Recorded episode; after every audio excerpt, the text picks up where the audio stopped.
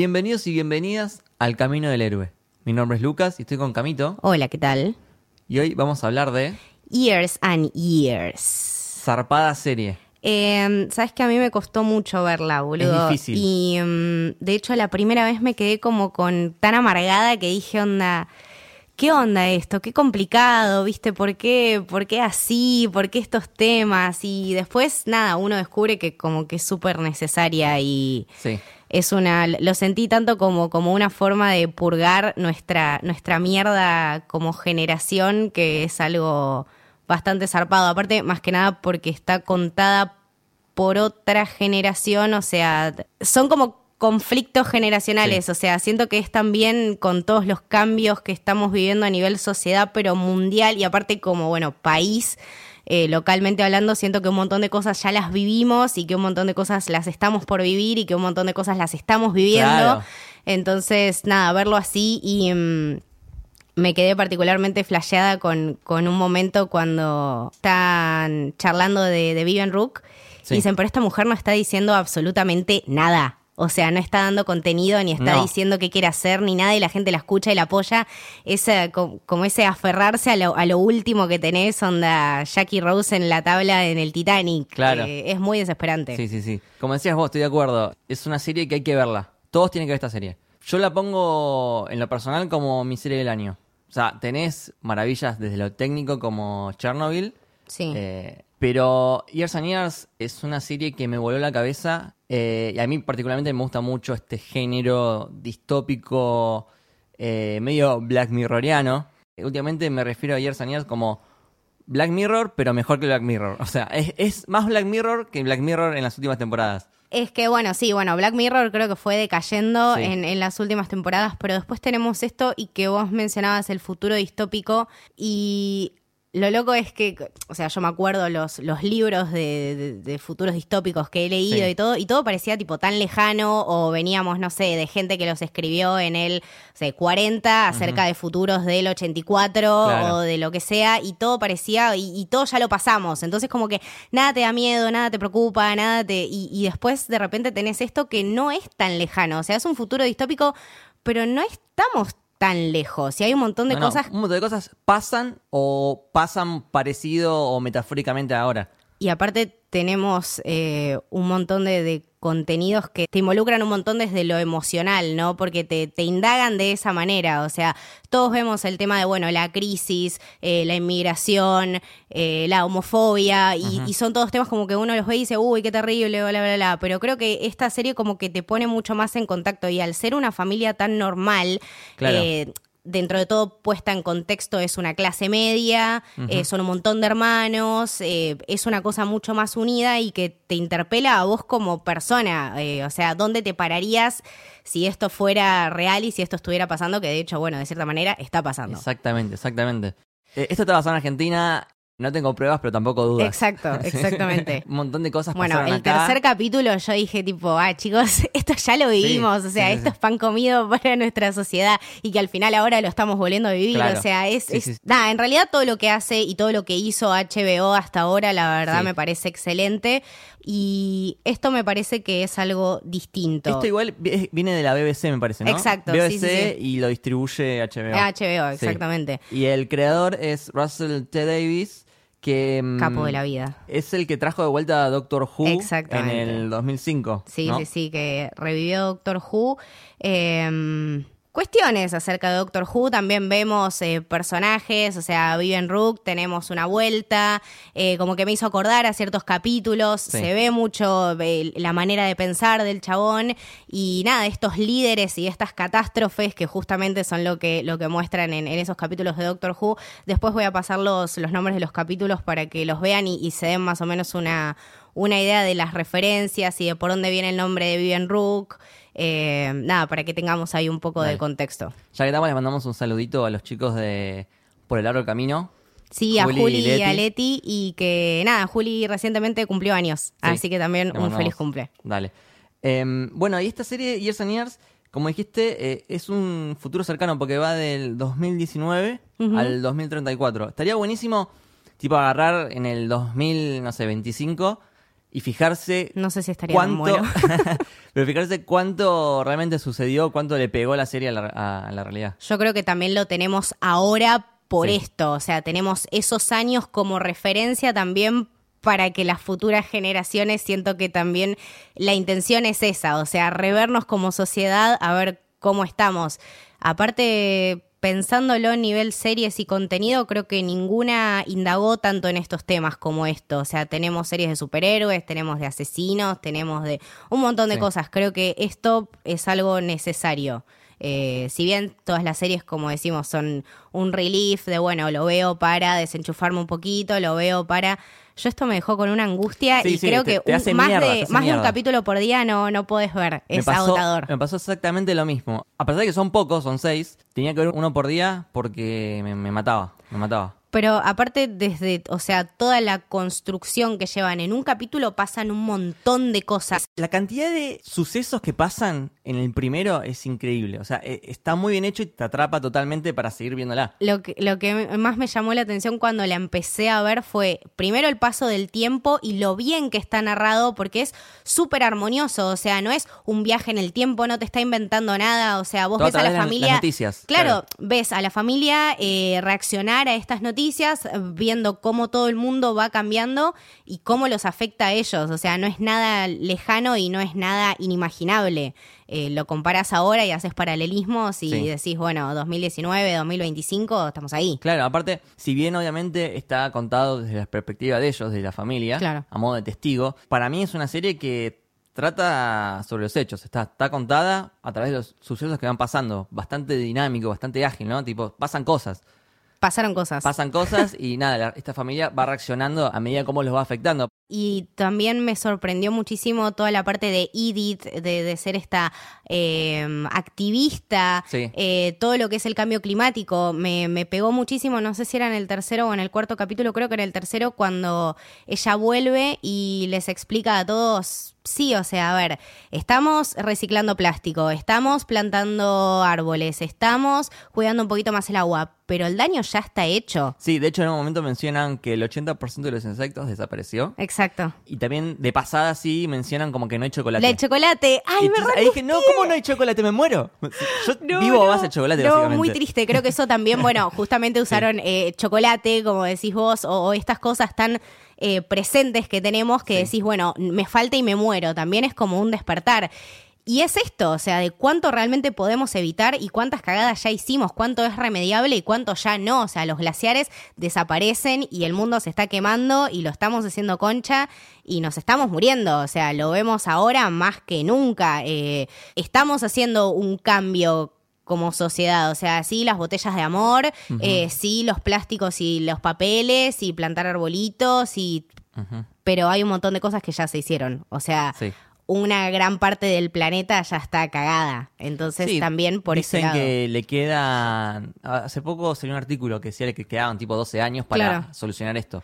Eh, bueno, y también ahora con esto de que decís de los artículos y eso, todo el tema de fake news. Uy, eso es tremendo. Boludo, ¿sabes que me Tremendo. rompió muchísimo la cabeza? Porque el otro día, eh, justamente, cu- nada que ver, fui al cine y digo, a ver, yo estoy viendo una película, ¿no? Con efectos y con cosas que la gente filma y de alguna manera interpreta y modifica. Y, y cuánto de lo que estamos consumiendo es real y cuánto no? Y cuánto se inventa y, y, y entras tipo Sí. en un conspiracy, conspiracy Sí, theory es que, que- no salís más. Este, tema de las fake news es súper, súper grave para mí. Para mí es uno de los temas que va a tener un montón de, de relevancia en los próximos años, junto con también el, el deepfake, que forma parte también de las fake news. Claro.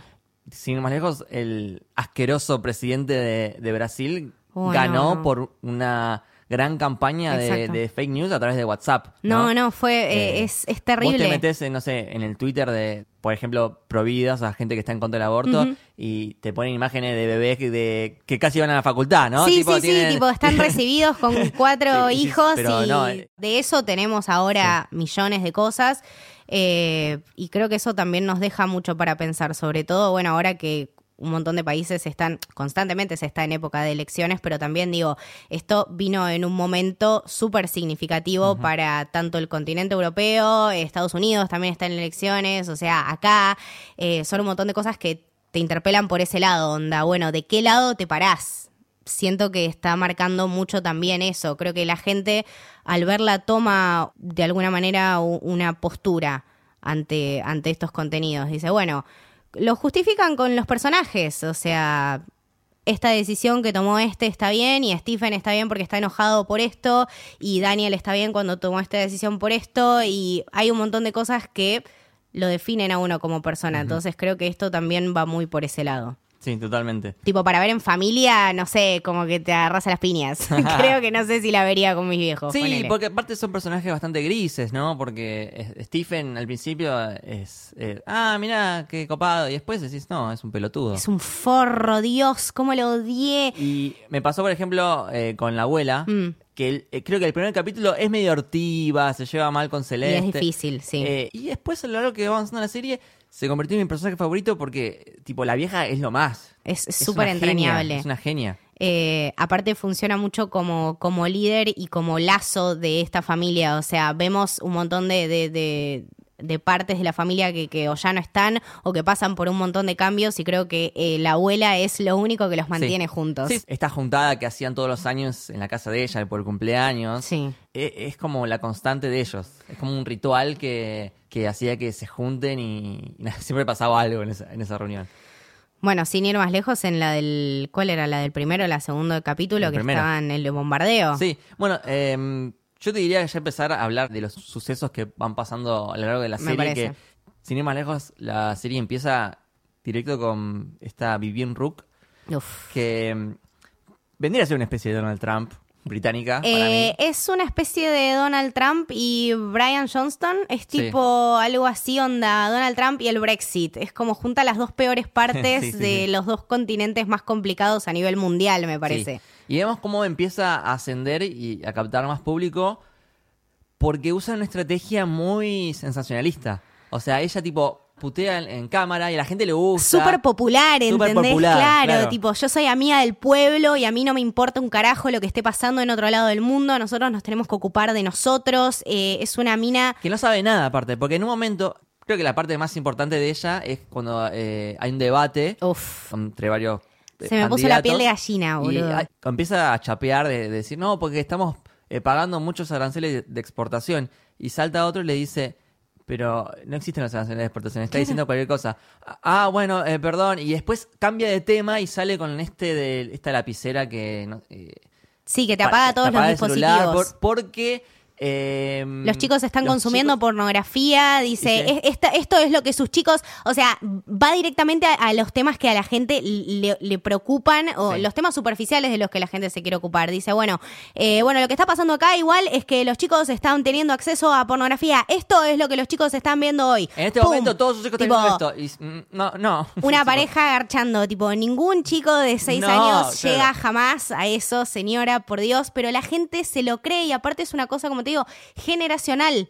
Porque yo no me creo que los chicos de 6 años están viendo eso. Pero ¿qué pasa? Los padres sí. Los padres de 40, los padres de 50, los abuelos de 70, ¿entendés? Lo primero que hacen es ven una persona de su mismo rango de edad, de su misma eh, clase social, que piensa lo mismo que ellos, que tiene las mismas creencias, y le van a creer a ella antes que a vos.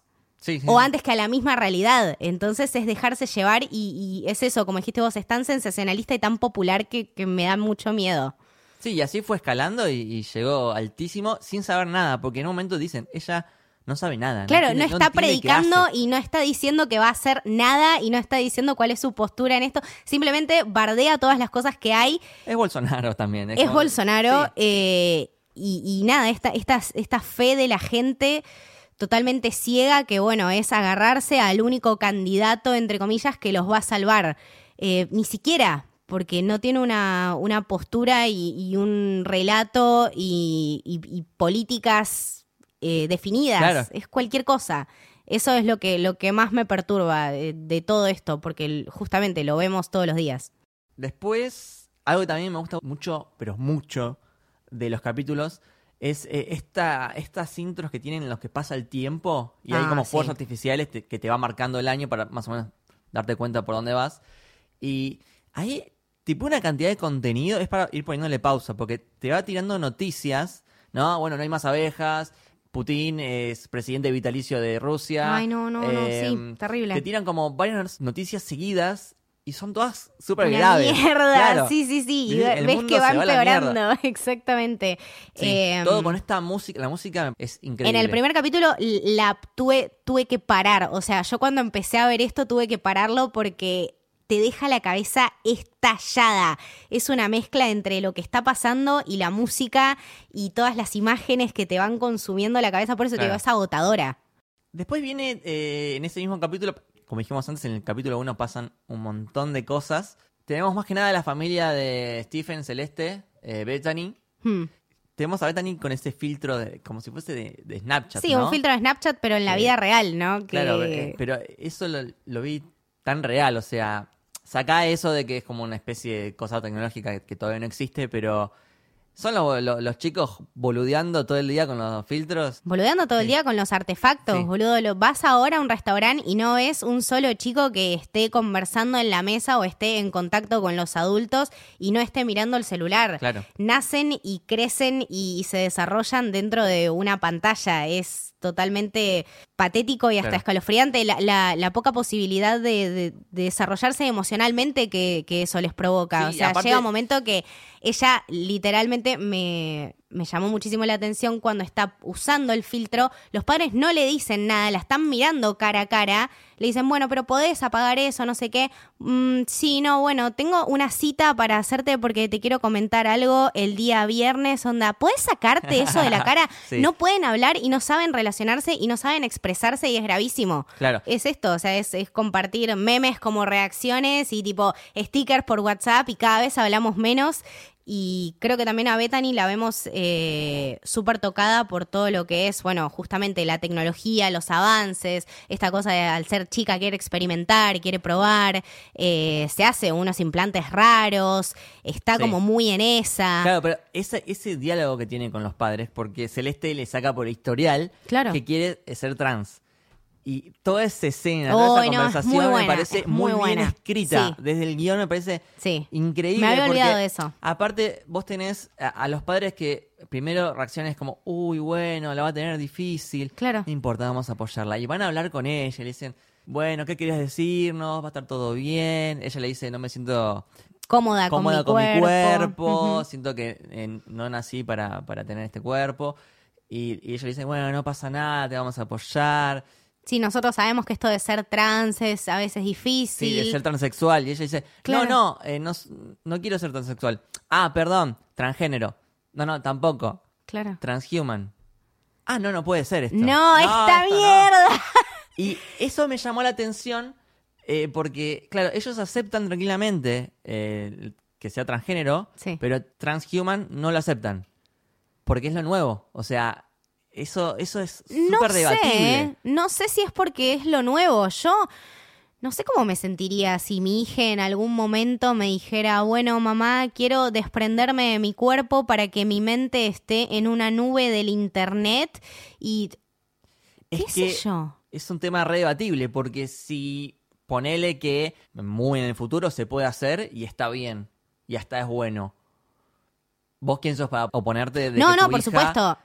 No realmente capaz que realmente no se siente cómoda con su cuerpo y, y quiere hacerlo. Entonces e- es súper gris. No sé, no, no sé, me, me parece re grave. Eh, Esto, esto es una de las cosas que no sé si yo... el tema es que es la misma, po- es la misma conversación Sí, sí, sí, es- que ahora tendría alguien que quiere ser obvio. transgénero no se plantearía lo mismo le haría el mismo berrinche qué sé yo. Sí, no, yo, yo sí lo, lo, lo tomé más por un lado como diciendo, bueno, eh, sí, igual es como decís vos, o sea, es, es como a- al ser un padre vos ves a tu hijo que toma una decisión y bueno, de alguna manera querés tener algún tipo de, de peso en eso, pero...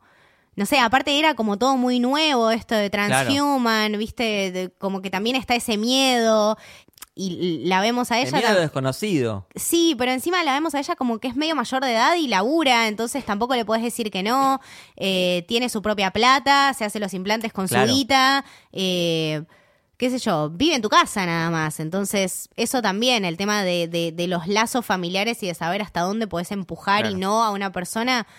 Calculo que sí es el mismo contenido de, de una charla de... de- Sí, es que es lo que me encanta de la serie, que agarra conceptos que hoy quizás son como, wow, qué revolucionario, Hmm. eh, ahí los setea como normal y va a un nuevo nivel, ¿no? A través de- del uso de ciencia, plantea nuevas cosas, pero que en realidad son metáforas de lo que ya vimos hoy. Eso es lo que, lo que me encanta de la serie. Sí, sí, me, me- la verdad me llamó mucho la atención este tema de, de ser de transhuman, no, Sí. no me lo esperaba y que de hecho, nada, no estamos muy lejos de la realidad, o sea, No, nubes bueno, los implantes, eso ya, ya, implantes tenés, Sí, sí, sí, hay eh, gente que se pone chips, no sé, en la muñeca y, y tipo pagás desde el- apoyando la muñeca en un, No, por en un favor. sensor. Eso, eso ya existe. Lucas, ¿lo harías? Eh, ¿Te pondrías un chip en la muñeca, ponele para pagar, no sé, en vez de la sube tenés un chip que te vigila todo el tiempo y tiene toda la información de a dónde vas y qué haces ay, no. y dónde estás. Cuando me lo planteas así, no sé. Y boludo, pero, es eso. eh, Es estar constantemente dependiendo de un sistema. Pero mirá si también te hace la vida más fácil. ¿Cómo te va a hacer la vida más Mirá fácil? que- ¿Cómo te cambia una tarjeta o un... es- en realidad es lo mismo, pero... Sí, pero no sé, no sé. O sea, mirá si la, la tecnología avanza lo suficiente para que puedas. Lo que ves en el celular lo ves, no sé, adentro de tu cabeza. No sé, Y toda la gente lo empieza a usar. ¿Vos te quedarías afuera? Eh, eh, es así. Está, Soy está taurina, yo me quiero unir a todo eso, chicos, es mi signo, no soy yo. No, no sé, no sé, tendría que pasar muchos años, también estaría yo más grande, eh, ya de por sí hay un montón de cosas que ahora en la vida real no sé usar, o sea, tecnología que me excede. Sí. Eh, pero sí, creo que, no sé, creo que en un futuro podría pasar y que los más propensos, como te muestra Years and Years, son los adolescentes. Sí, o sí, sí, los definitivamente. young adults, adultos jóvenes, como se dice ahora, nosotros. Sí, Eh, sí, sí. sí. Nada, puede ser, no sé, no te puedo responder ahora. Pero me- es lo lindo de la serie. La verdad que te lleva a plantearte un montón de cosas y a debatir y, y cada uno tiene su opinión.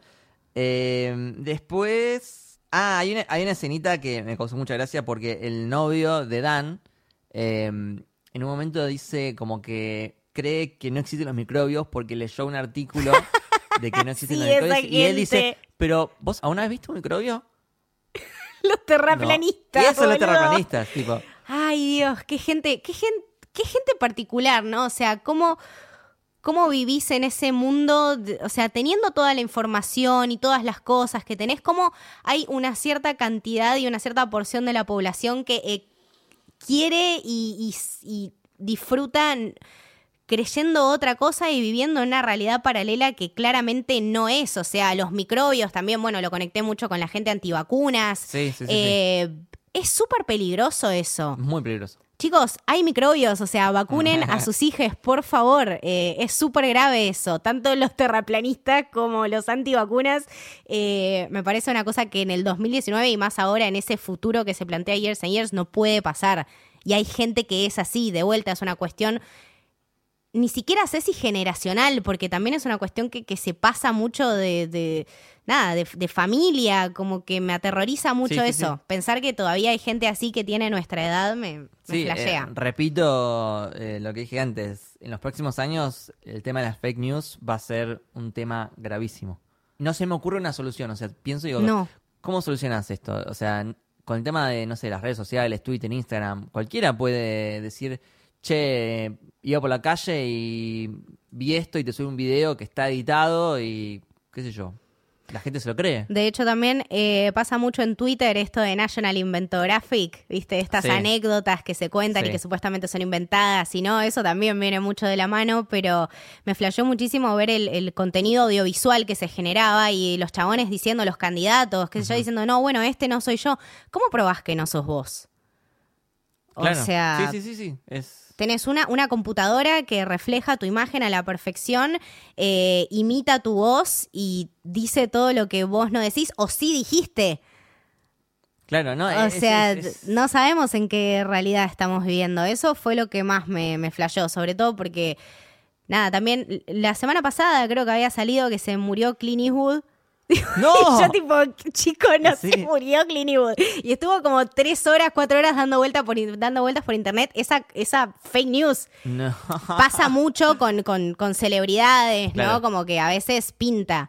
Pero digo, o sea, esto puede escalar y de hecho ya está pasando. Es una cuestión Sí. de, de, nada, amoldar la tecnología. Es, es gente que, que es eso, o sea, que tiene la mente para utilizar eso en base a hacer algo malo. Que Sí, sí, nada, sí. lo vemos a lo largo de, de toda la El serie. tema es que un político puede llegar a presidente usando eso. Entonces, Bueno, de hecho y ahí, sí. y ahí ya Llegaron. es es súper grave, súper importante esto.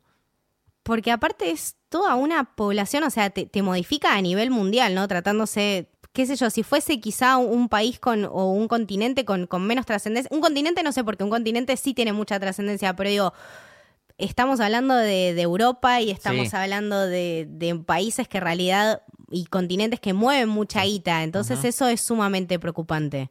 Sí. Eh, nada, el, el bombardeo este también en el primer capítulo que no sabíamos si era verdad o no, si... Sí. ¿Cómo sabes si es verdad? O sea, también yo puedo poner unas sirenas en mi casa, ¿entendés? Tipo, no sé, es muy, Sí. muy raro. Eh, después hay una escena muy divertida con Rosie que está en la casa de un tipo que tiene un robot para tener sexo. Ay, no, sí, eso también. Chicos, eso re existe. Eso ya existe, o sea, eso ya está.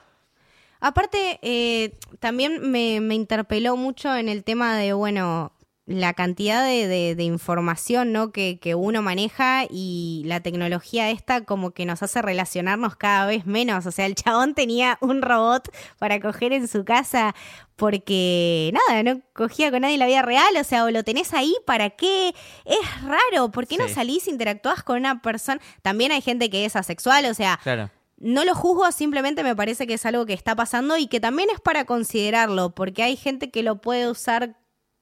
No, no sé, no sé si hay gente que. No sé cómo lo usa. ¿El, el no. robot está dando su consentimiento? Esa es la pregunta. Ay, no, Esa no. es la pregunta, esa es la verdadera es pregunta. horrendo, sí, no, me, me, me flashó, sí. Este, y después quiero pasar directo a la última parte del primer capítulo, que es uno de los puntos más altos de la serie. eh, justamente porque es el primero y todavía no, no sabes bien qué, Por dónde va. de qué va la serie y Ujú. qué va a pasar. Y, o sea, salta de 0 a 100 en un minuto, tipo, alarma. Llama a eh, Edis, la hermana que la vemos por primera vez en la serie, Sí. que está en Vietnam y, y, eh, comenta que tiraron un- una bomba nuclear, que era este conflicto de comercial entre Estados Unidos y China y Estados Unidos le pintó tirar una bomba atómica, como Tremendo, siempre. Sí. Eh, Mood. Y mm, es genial cómo cada uno tiene una reacción diferente. O sea, Sí.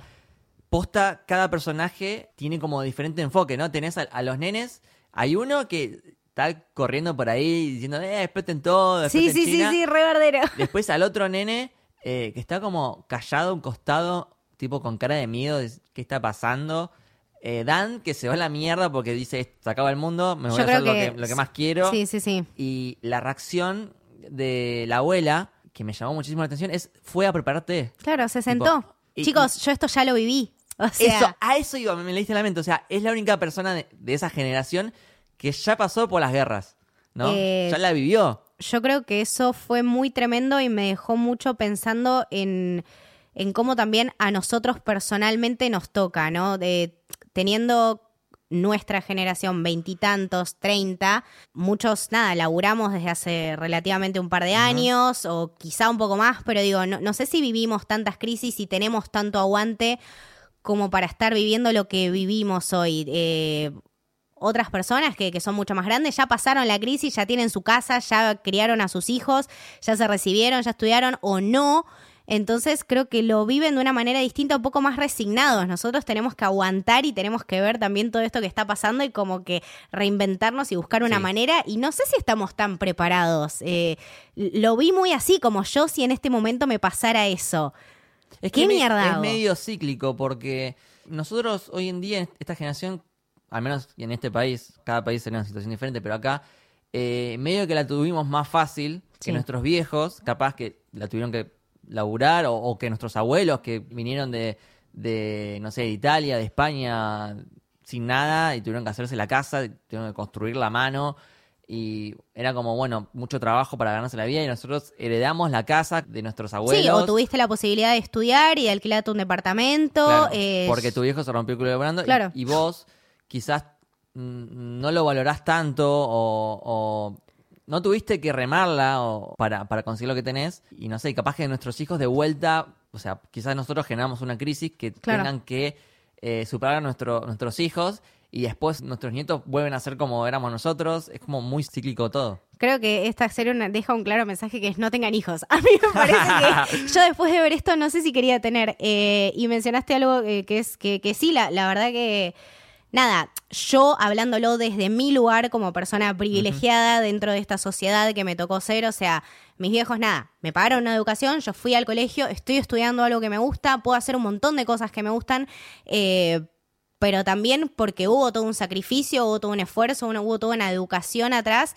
que viene por una cultura de, como decís vos, romperse el orto y nada, no sé si estamos preparados para enfrentarnos a, a- a todas estas cosas ahora. O sea, como te digo, mis viejos a mi edad ya tenían onda, ya me tenían a mí, Claro. ya tenían una casa eh, y yo estoy acá. Eh, entonces también eso te hace ver dónde estás eh, parado. Y otro tema que decías vos era el tema de los inmigrantes, que creo que esta serie sí, sí, sí, te lo muestra y te muestra un approach que es el approach más real. Porque Sí. te lo muestra de los dos lados, o sea, te lo muestra desde una persona privilegi- no privilegiada, pero con, con la posibilidad de decidir y de tomar distintas opciones, que es Daniel, que él elige estar con Víctor. Víctor es un refugiado ucraniano. Bueno, en Ucrania había habido una revolución de la concha de la lora, estamos cagando a palos homosexuales, bla, bla, bla, bla. Se vino al, al Reino Unido, en el Reino Sí. Unido lo tratan como el orto. eh, consigue estar con Daniel y otra vez vuelta al quilombo y nada, te muestran, creo que ese es el contenido más que más me partió el alma, digamos. Sí, de hecho, sí, definitivamente. antes de empezar a ver la serie veía a todos tipo, uy, el capítulo 4, uy, el capítulo 4, no, vi el capítulo 4, no puedo seguir, no, no, no. Y llegué y era un garrón, El capítulo 4 me dejó en la mismísima mierda. Yo realmente quedé De cara, boludo. tocado, o sea, Sí. no, no, no. Terminé el capítulo y obviamente llorando y tipo no me, no me podía dormir pensando, pensando en lo que había visto. Que aparte ya lo vimos, o sea, ya vimos todos el cadáver de ese ne- nene ¿Vos te acordás bebé foto? tirado Sí. en la orilla. Lo vimos hace cinco años, boludo, y esto está pasando y nunca dejó de pasar, ¿entendés? Es, es el mismo escenario, o sea, el capítulo 4 termina con eso. Sí. Es, eh, te toca más, ¿por qué? Porque es una persona que la viste los cuatro capítulos de una serie y que te conectás emocionalmente porque comparte un lazo que aparte vos, siendo esa persona, si a vos te pone en el lugar de decir, bueno, tengo toda esta plata para usarla y para poder traer a la persona que yo quiero de vuelta a mi país, el chabón se la jugó. Dan, la verdad que hace lo imposible. Me acuerdo cuando gasta los, creo que eran 6.000 euros Sí. para que le falsifiquen el pasaporte. Era pasaporte, prueba de Sí. aliento. No solo le, le chorearon la plata, sino que El también se quedó sin pasaporte, pasaporte, que eso es aún más grave. quedarte Ay, no, no, no, pasaporte. no, te juro, yo, o sea, siendo adulto ahora y pensando en perder el pasaporte, me, Claro. me muero, me muero. Y Y aparte, el chabón pegándole, pegándole a la almohada Claro. porque gritando porque una impotencia. que no puedes explicar. Eh, aparte, nada, teniendo todos estos controles en las fronteras y nada, ya ahí asumiendo que estaba totalmente cagado. O sea, ¿cómo fue la onda? Lo, a Víctor lo despatriaron también. No, de, de, de Eh, UK va- pasa, pasa. por todos lados, pasa de Ucrania a obviamente Inglaterra, de. Inglaterra eh, en un momento lo mandan, no, en un momento lo mandan de vuelta a Ucrania, Ajá. que es cuando tienen esa especie de relación a distancia, que es Ah, otro sí, sí, tema, porque me causa gracia porque ellos comían, o sea, el Dan tenía la tablet enfrente de él con un soporte Sí. y vos veías que del otro lado estaba eh, Víctor con un vinito y el plato como si estuviesen comiendo uno del otro, pero estaban a kilómetros de distancia, que eso también es un tema que pasa hoy, relaciones a Sí, distancia. relaciones a distancia, qué Eh, complicado. que a la vez la tecnología te hace que no esté tan lejos y después de ahí eh, un día él, él lo llama, no atiende, no atiende, no Ah, atiende. cierto, sí. Que también bastante tensionantes. Uy, no, es tremendo eso. "Mm, ¿Por qué no atiende? Y está la policía, de ahí él eh, lo llama después porque le avisa que eh, llegó a escaparse y de ahí se va, eh, creo que se va a Francia y de Francia se va a España. A España. Después en España se queda un tiempo. Ahí como que estaba más tranquila la cosa. Claro. De hecho, Dan viaja a España Claro. y piensa hasta mudarse a España, pero hay un golpe De- hecho sí. por el partido de extrema izquierda en España y de vuelta, tipo zona de guerra, terrorismo, qué sé yo. Me, me llamó mucho la atención en ese momento cuando dicen, porque claro, uno, uno lo ve y dice extrema izquierda y dice, bueno, pero la izquierda, pero chicos, la extrema izquierda y la extrema No. derecha, Los newsflash, siempre- son sí. lo mismo. Sí, sí, sí, sí. Lo dice Eh, claramente, ¿eh? eso, tipo, todo sí, lo que es extremo es lo mismo. Tipo, es que extrema derecha, ex- extrema izquierda, los cambios son los mismos eh, y es una mierda. Y bueno, entonces los vemos ahí realmente luchando por, bueno, volver y como que pedir asilo, tipo los me- que los metan en cana y ahí por lo Sí. menos los van a tener en prisión, no los van a querer matar. No sé, era Quilombo. ya rogar por tu vida, Sí. simplemente por el hecho de querer a una persona que el gobierno no quiere que quieras. Es Sí, nada, sí, sí, sí. impensado. Bueno, y el, toda la última parte del capítulo 4 es esta odisea por tratar de, de irse, que le sale todo mal. Porque primero iban con el micro, Tremendo. no les salió. Después iban con la de falsificar, no les salió. Les queda la última, el último recurso, que era estos 35 kilómetros en bote. Ay, boludo, no, no lo repitas. Que, Eran ay. tipo 35 kilómetros. No. Sí, pero aparte es es súper súper tensionante porque están esperando. En un momento, Sí, digo, un los los- en un momento dije, los cagaron de vuelta. Claro. Después aparecieron. El peor final, boludo. Después eh, se subieron al bote y después llegó más gente. No, no, no, estas cosas me... O sea, estamos viendo aparte una pareja. eh, Sí. Hay gente que tenía niños. O sea, hay gente que tenía Sí. familia. Vimos sí, sí. chicos en esos botes. Como te digo, vimos chicos en las noticias, lo vemos todos los días, vemos inmigrantes en jaulas. eh, vemos todo esto y sigue sin pasar nada. Y esto te puede tocar a vos. Yo creo que te muestran ese Eso, lado. Porque Dan es un, Es un tipo como vos, de clase un tipo como media yo. que le pasó eso. Se enamoró, simplemente se enamoró de una persona que, bueno, la tenía complicada y nada, se jugó la vida literalmente en eso. Y ver toda esta, esta situación, ¿no? De, bueno, usar hasta el último recurso y cuando no se da, bueno, viejo, no se da. Aparte, me, me flasheó muchísimo en, en el último momento, ya cuando toman la decisión de realmente irse en ese bote. Sí. eh, Víctor que le dice, bueno, podemos volver, podemos volver. ¿Y si volver a qué? O sea, yo después dije, bueno, Dan es un boludo, ¿cómo no se volvieron? ¿Volver a qué? Si los iba a agarrar la cana igual, Claro. si los iban a cagar a palos igual, o sea, ya llega un momento que realmente no tenés salida. O sea, es o, o vas por esa y que sea lo que sea, y si te tenés que morir, te morís, pero te morís intentando, qué sé yo.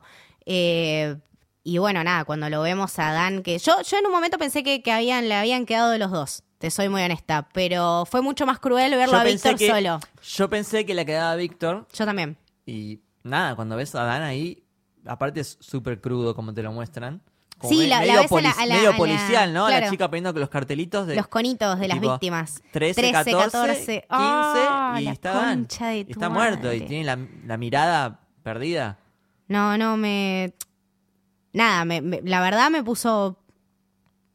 Nada, me, me bajoneó a extremo. Ahí, fue un, un golpe durísimo y también me dolió mucho cuando Víctor, bueno, va a la casa de Dan. No. y llama a la familia. Eso duele más, me parece. La familia, siempre que hay un llamado importante, empieza a pelotudear antes de hablar. Se empieza a pelear, Sí, qué sé sí. yo.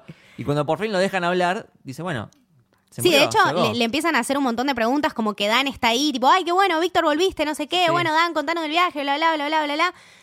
Eh, no, bueno, yo estoy acá, pero Dan se murió, estábamos en un bote y no pudimos llegar y se murió. Sí, ahí las reacciones de vuelta de cada uno eh, son, son muy fuertes y me rompió el corazón eh, la abuela.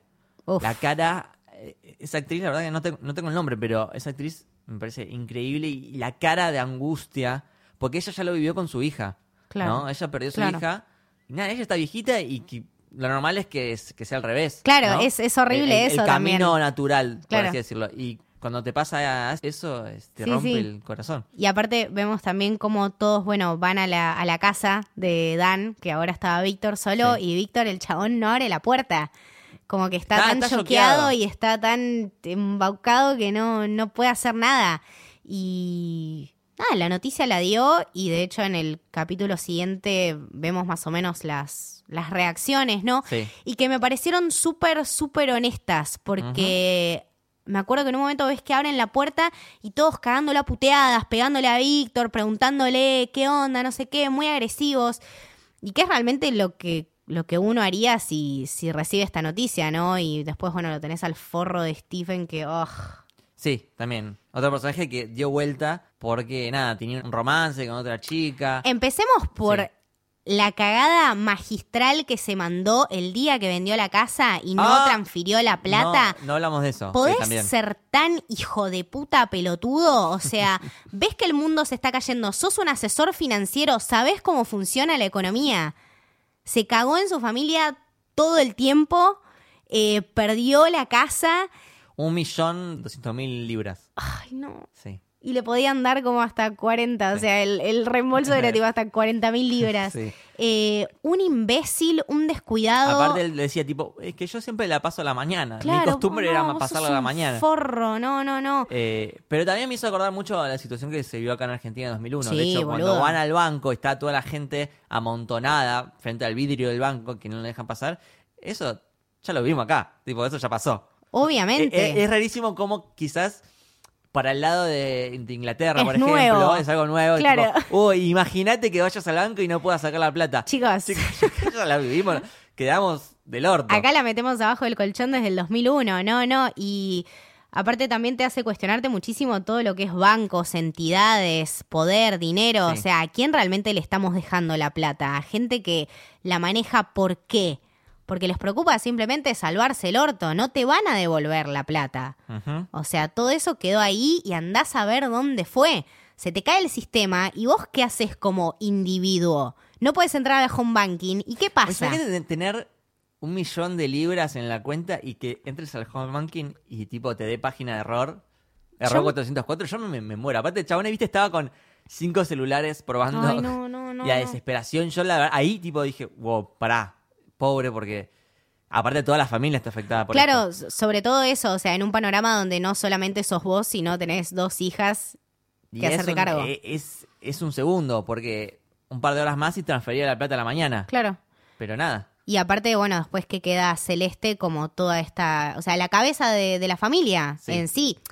Es la que siempre mantuvo esa parte de la familia, o sea, la familia de Stephen y sus hijas y Celeste, juntas la mina, porque Sí. se morfó que le meta los cuernos, se morfó que pierda la guita, se morfó irse a la casa de la abuela, está viviendo Se- con se el chabón. mal con la abuela. Claro, o sea, estás tirando de la cuerda, estás tirando de la cuerda y hay un momento en el que se recontracalienta y Sí. dice, ah, sí, contale a tus hijas la pedazo de mierda que realmente Sí. sos, contale a tu abuela. Y ahí es- Me gustó como la abuela le dice al hijo, andate fuera de acá. Claro. Vos, Celeste, quédate conmigo. Y la cara de Celeste fue como, ¿qué? ¿Me está que- defendiendo? No, obvio. Y, y claro, es, es totalmente entendible lo que le pasa. Pero por supuesto, o sea, es, es ponerte de- del, del lado de la familia que, que realmente vale la pena. De vuelta, repito, la, la- la- la abuela me parece un personaje increíble. De hecho, un momento bastante lindo es cuando habla con Víctor. Eh, Ah, sí, en uno de los primeros le- capítulos. Le, dice... Acá sos bienvenidos. Porque los padres de. Víctor fueron los que lo, Los que lo denunciaron. denunciaron porque eran cristianos, qué sé yo. Y Víctor le dice, bueno, qué sé yo, los perdono. Y la abuela le dice, No. no, no los perdones, No, son unos nada. hijos de puta. Exactamente. Vos sos hermoso como sos. Ahí, ahí como que me terminó de comprar el personaje y dije, vamos. Sí, no, aparte le dice algo lindo como, bueno, acá vos podés venir siempre, o sea, te pase Sí. lo que pase y seas quien seas y pase lo que pase con Daniel, es, acá sos bienvenido siempre. Entonces, bueno, eso también, ¿no? El tema de la familia y con quién uno realmente encuentra Sí. su lugar. Y como una persona tan mayor, que quizás tienden a ser los más conservadores, es mucho más mente abierta que, no sé, gente religiosa. Sí, aparte, volviendo, volviendo a esto, ¿no? Y el tema de, de las culpas y de a dónde lleva toda esta relación con de Víctor y Daniel, eh, tenemos esta parte horrenda en el quinto capítulo donde Stephen va a visitarlo. Yo digo, uy, qué bueno, lo va a visitar al campo de refugiados porque le quiere dar, no sé, un regalo de Navidad y le dice, no, la concha de tu madre, vos sos un hijo de puta y Daniel se murió por tu culpa. Se ahogó, man, se ahogó. Y yo tipo... Dios, Horrible. qué forro. Tipo, el chabón lo vivió. O sea, el chabón estaba en el bote con Claro. Daniel. Se podría haber muerto él. Y él, eh, Víctor siempre le decía a Daniel, tipo, anda vos, Claro. no te preocupes por mí y nada, él siempre, siempre le daba para adelante. No era culpa de Víctor, qué sé yo. Por supuesto No, no, que no. Aparte, eh, nada más lejos que culpa de Víctor. Claro. O sea, Víctor era la única. Entre Víctor y Daniel estaban las únicas víctimas de esta Sí. situación. O sea, el, el culpable siempre es eh, eh, las políticas estas de mierda que un y me dio gobierno mucha ejerce. bronca el, el que sería el ex esposo de Daniel, Mm. que en cierta forma Daniel se murió por culpa de él, porque Ok. si empezás a conectar, porque él fue el que denunció. ¿Te acordás cuando le saca una foto cuando está Víctor trabajando? Ah, en un, sí, en la estación de mercadito? servicio, Claro, sí. él es el que denunció a Uy, Víctor. hijo de puta. Dan se murió por culpa de él, porque si él no hacía eso, quizás no pasaba. Uy, alto hijo de puta, mal. No había pensado en eso, ahora me reangustié. Qué hijo de puta. Sí. Eh, igual una pequeña venganza con, por ejemplo, con Stephen, es que tiene que, por la cagada que se mandó, tiene que tener cinco laburos, como que le van pasando cosas. Primero lo explotan con una especie de rapi. ¿no? sí, Es que como- va en bici. Eso es re En bici ahora. y calzas. No, Sí. creo que algo más deprimente que Sí. Stephen en bicis y calza de Rappi no, no hay. Sí, sí, sí. O sea, es, es re común ahora, es trabajo precarizado, hiper Bueno, eso también, de eso también habla muchísimo. Sí, muchísimo, muchísimo. Que le pagan tipo 3 dólares por hacer 20 kilómetros y si no llegas a tiempo no te pagan. Horrible. Y después eh, esto de las pruebas con medicamentos ah, sí. que es muy gracioso cuando tiene que mirar para la izquierda, para la izquierda. Bueno, ese, izquierda, ese izquierda. era tipo otra de las cosas de Doctor Who, Turn Left. Ah, ¿sí? Uno, uno de los capítulos, sí. Bueno, ahí me acordé de uno de Ah. los capítulos bien camito, Turn Left. Eh, visiten Turn Left de Doctor Who. Y mm, nada, van a ver ahí la, el paralelismo. Eh, mm, no, Stephen me pareció una persona de mierda. Eh, la verdad no entiendo cómo esa mina que tenía ahí le hacía el aguante. Eh, nada, me parece realmente la escoria de la sociedad que, oh casualidad, es un hombre blanco heterosexual de clase media, eh, bastante privilegiado hasta por su propia familia. Así que si lo miramos así, yo diría que bastante acertada. Nada, después tiene esta cosa donde pensé que se iba a matar y no se mata. La concha No. de tu madre, ¿por qué no te moriste, boludo? Alta Sí. bronca. Este, claro, porque está con este, es- este refugio que en realidad era una especie de campo, Campo de conce- concentración. concentración para Digámoslo refugiados con y básicamente letras. Nada, se enfermaban, vivían hacinados, dejaban que se muera. Era, Ah, había un- era un un- genocidio. sí. Un término nuevo que no era campo de concentración, pero era lo mismo, básicamente. sí. Air West. Eh. No, desapare el- este, este concepto No de, ¿no? de, la, desaparec- de la gente desaparecida. Eh, La gente desaparecida. Es, es- ya por lo vimos Dios, acá. Tipo, acá en- ya estamos way ahead. Pero, y también esto como de renombrar las cosas. No, no es desapare- desaparecidos, son Air West. Bueno, sí, pero ¿dónde está esta gente? Eh, acá nada, ya pasó. Qué sé yo, me, me impactó muchísimo eso también, ¿no? El, el tema de, bueno, justamente el tipo de gobierno y el tipo de gobierno que predica ser Vivian Rook y que después cuando se encuentra en esta subasta con Stephen te das cuenta que Sí. shock eh, news tipo extrema izquierda, extrema derecha son exactamente lo mismo. Sí. Es- eso también te, te lo da a entender. Cuando la mina se muestra como una fascista en, en- en plena ebullición, te da miedo. Y realmente Emma Thompson se fue al carajo con Sí. lo que hizo. Sí, Creo sí, que si me das un- una Donald Trump mujer, te la pongo a ella, porque es va más allá de todo. Eh, Aparte es muy parecida, nada que ver, pero es muy parecida a um, la directora del FMI. No me acuerdo el nombre. Ah, boludo, sí, sí, sí. Es muy parecida. Bueno, nada, cuestiones. Eh, bueno, después tenés, en el último capítulo quiero destacar, me gustó mucho un discurso que tiene mm, la abuela. Hmm. Están cenando y en un momento dice, mira, todo esto por culpa de ustedes. Ustedes fueron los Claro. que ll- llevaron a, a que esta persona esté al poder, o sea, ustedes dejaron que pase esto. Es que sí. Y o los sea, otros se quedan como, "Mm, sí, tiene razón. eh, Ese es, discurso es es muy un, bueno. es un conjunto de todo, creo. Eh, es una. Nada, es eh, mirar para el otro lado, eh, es desinformarse, es creer que todo lo puede hacer el otro. eh, nada, es, es una, una cultura de entre procrastinación, egoísmo y chupada de huevo que nada, estamos acá y no estamos tan lejos. Gobiernos de extrema derecha tenemos, eh, medidas de ilegales contra inmigrantes tenemos, eh, gente que desinforma tenemos. Y todo esto lo estamos consumiendo, Sí. porque la gente está votando y la gente está retuiteando y la gente está leyendo cosas que no son y la gente está difundiendo información que no es y todo lleva a este caos. Es una cadena de WhatsApp que pasa a la otra, Sí. que pasa un video, que pasa un... Y terminamos ahí. Exactamente. Sí. Sí, sí, aparte, tipo, son cosas súper graves que pasan y realmente nos chupa un huevo y no hacemos nada hasta que nos afecta. Quizás pasa algo en- del otro lado del mundo y uno piensa, esto, ¿qué me importa? Nunca me va a afectar. Y tarde o temprano te, te afecta en tu día a día y ahí te enojas, pero ella es demasiado tarde. Bueno, eso también lo, lo vemos mucho con, con Edith y con esta cosa de ella, eh, con, con esta radiación Sí. que tomó. Eh, nada, son conflictos que justamente, como decís vos, estaban del otro lado del mundo y la mina se lo trajo con ella. Entonces es también una carga que ella tiene que soportar. Pero de vuelta, o sea, es una persona entre dos millones que quiso hacer un cambio. Sí. Sí, eso sí. también te habla de cierta manera. Igual, viste como ella, con su grupo de activistas, logró, tipo, a base de esfuerzo, salvar a la gente de, sí, del sí, de los campos, sí, sí, por supuesto. Eh, el final de la serie, básicamente, Hmm. que tiene mucho protagonismo Edith, porque eh, te das cuenta que en realidad es como un retelling de las memorias de ella, porque va a pasar a, mm, a este estado de transhuman. claro. Pero termina abierto porque no sabes si funcionó o no. Te deja al borde del, del asiento porque ellos te dicen bien claro, esto puede funcionar o puede ser que salga mal. Y no lo vamos a saber. Y termina ahí. ¿Y no hay segunda temporada? No sé. Concha de tu madre. No sé, eso es una buena pregunta. No sé si hay o no. Porque, o sea, como final es- está bueno porque se deja abierto, pero también cierra. También sería distinto tener ese final. Sí. Como que no sabes y... No sé, también, también me pasa eso. O sea, creo que como, como consumidores de series Sí. estamos tan acostumbrados Es a un cierre y una continuidad. Me parece que también el- el- la idea de la serie es que sea un futuro cercano, ¿no? Claro. Empieza en 2019, termina en 2030, no, no es Blade Runner súper super futurista, sino que es ahora. Entonces, si la serie se extiende más a lo largo del tiempo, creo que perdería eso Sí, esa magia. ese componente de, que puede pasar en los próximos cinco años. Bueno, ¿no? puede terminar así, boludo, la Sí. concha.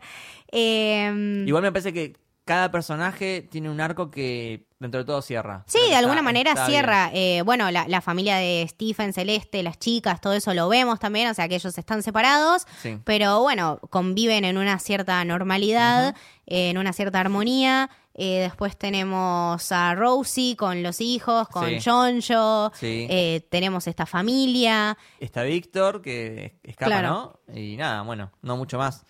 Eh, y siempre la, la abuela, siempre presente. Claro. Adorable, adorable ese personaje.